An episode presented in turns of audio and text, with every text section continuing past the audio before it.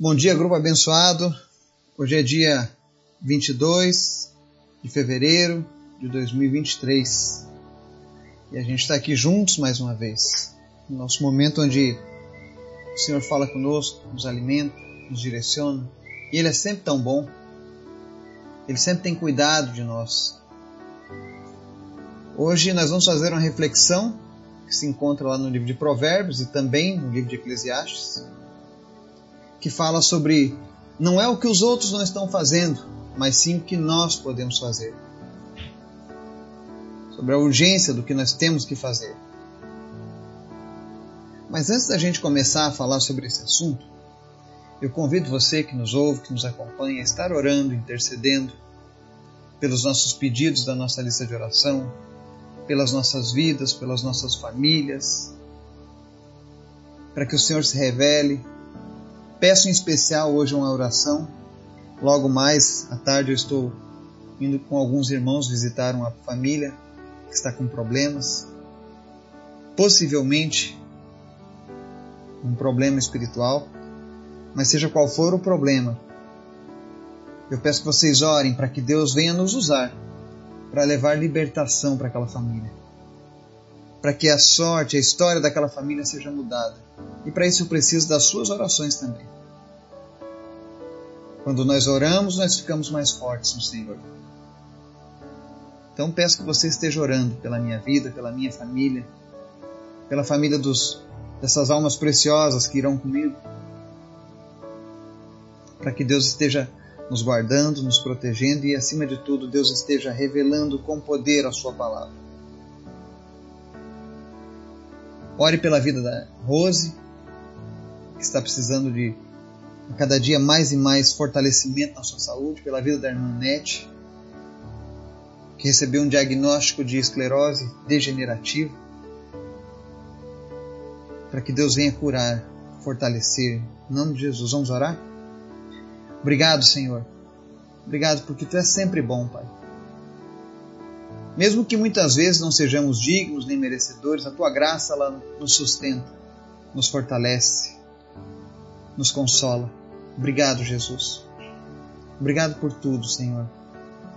Que o Teu Espírito Santo venha todos os dias nos incomodar, Pai, para sermos da maneira como Te agrada. Porque sem Ti nós não somos nada, Pai. Vem preencher as nossas almas todos os dias com a Tua palavra, com a Tua presença. Nós queremos andar, Senhor, não pela vista, mas pela fé todos os dias. Obrigado, Jesus. Visita as pessoas que estão orando comigo nessa hora, que estão nos ouvindo. E em nome de Jesus, Senhor, abençoa cada uma delas. Seja qual for o problema dessa pessoa que ela está apresentando diante de Ti agora, ela confia, Deus, que o Senhor é todo-poderoso. Nós cremos que a resposta do Senhor virá, para cada um de nós. Por isso, Pai, manifesta a Tua presença, fala conosco, vem curar os enfermos, vem tratar aqueles que necessitam de Ti. Em especial, Deus, eu te apresento a vida da Rose. Nós oramos nessa hora, Espírito Santo de Deus, ser com ela durante esse tratamento, fortalecendo a saúde dela, realizando milagres, realizando, Senhor, maravilhas na vida dela. Em nome de Jesus, que ela possa experimentar cada vez mais e mais o Teu cuidado, Senhor mas em especial, Deus, cura ela por completo, Deus. Que ela não precise ir até o fim desse tratamento, porque o Senhor vai curá-la antes mesmo que ele acabe, Deus. Visita também a irmã Nete, que sofre de esclerose degenerativa. Em nome de Jesus, no teu reino não existe essa doença, Senhor. Que venha o teu reino sobre a vida da irmã Nete.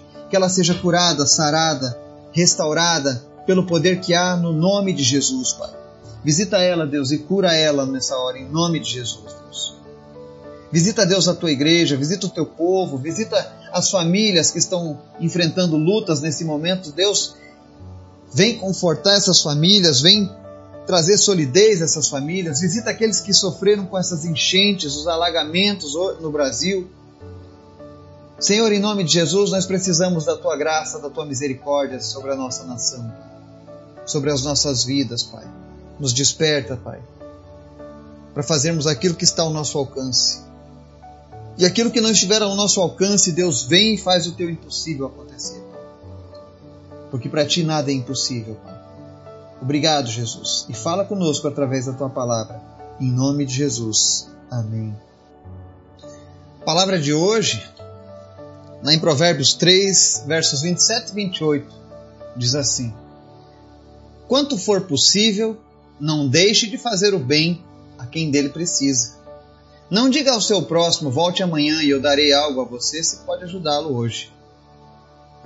Da mesma maneira, está lá em Eclesiastes, verso 9, diz assim: que as suas mãos tiverem que fazer, que o façam com toda a sua força, pois na sepultura para onde você vai não há atividade nem planejamento, não há conhecimento, nem sabedoria. Amém? São duas palavras em livros distintos da Bíblia, mas que nós encontramos também referência lá no livro de Tiago, lá no Novo Testamento. Tiago, irmão de Jesus, fala a mesma coisa. Se alguém precisa da sua ajuda, está passando alguma dificuldade, alguma necessidade, você pode ajudar. Não diga simplesmente Deus te abençoe, mas faça aquilo que está ao seu alcance. E aqui no livro de Provérbios, quando ele diz: Não deixe de fazer o bem a quem dele precisa. Isso é muito importante ter esse conhecimento. Quantas pessoas hoje estão vivendo frustrações estão vivendo decepções, porque muitas vezes você enxerga as coisas acontecendo, enxerga as coisas erradas, e você diz, mas ninguém toma uma posição, mas ninguém faz nada. Porque esse é o pensamento do coletivo. Esperar que o outro faça. Quando na verdade a pergunta que nós devemos fazer é o que eu estou fazendo para mudar isso? O que eu estou fazendo para ajudar? Que tipo de bem as pessoas estão recebendo da minha parte? É muito fácil a gente ficar sentado diante da televisão e vendo as pessoas sofrendo lá fora e dizer: ai Deus, abençoe essas pessoas, faz alguma coisa, ajuda. E muitas vezes você pode ajudar e não ajuda. O sábio Salomão diz: o que as suas mãos tiverem que fazer, que o façam com toda a sua força. Faça enquanto você está vivo. Você sente o desejo de ajudar instituições carentes, órfãos, crianças, pessoas, indigentes, moradores de rua. Faça agora. Não fique esperando, mas faz aquilo que está ao teu alcance. Isso vai agradar a Deus e principalmente vai te agradar no teu senso de propósito.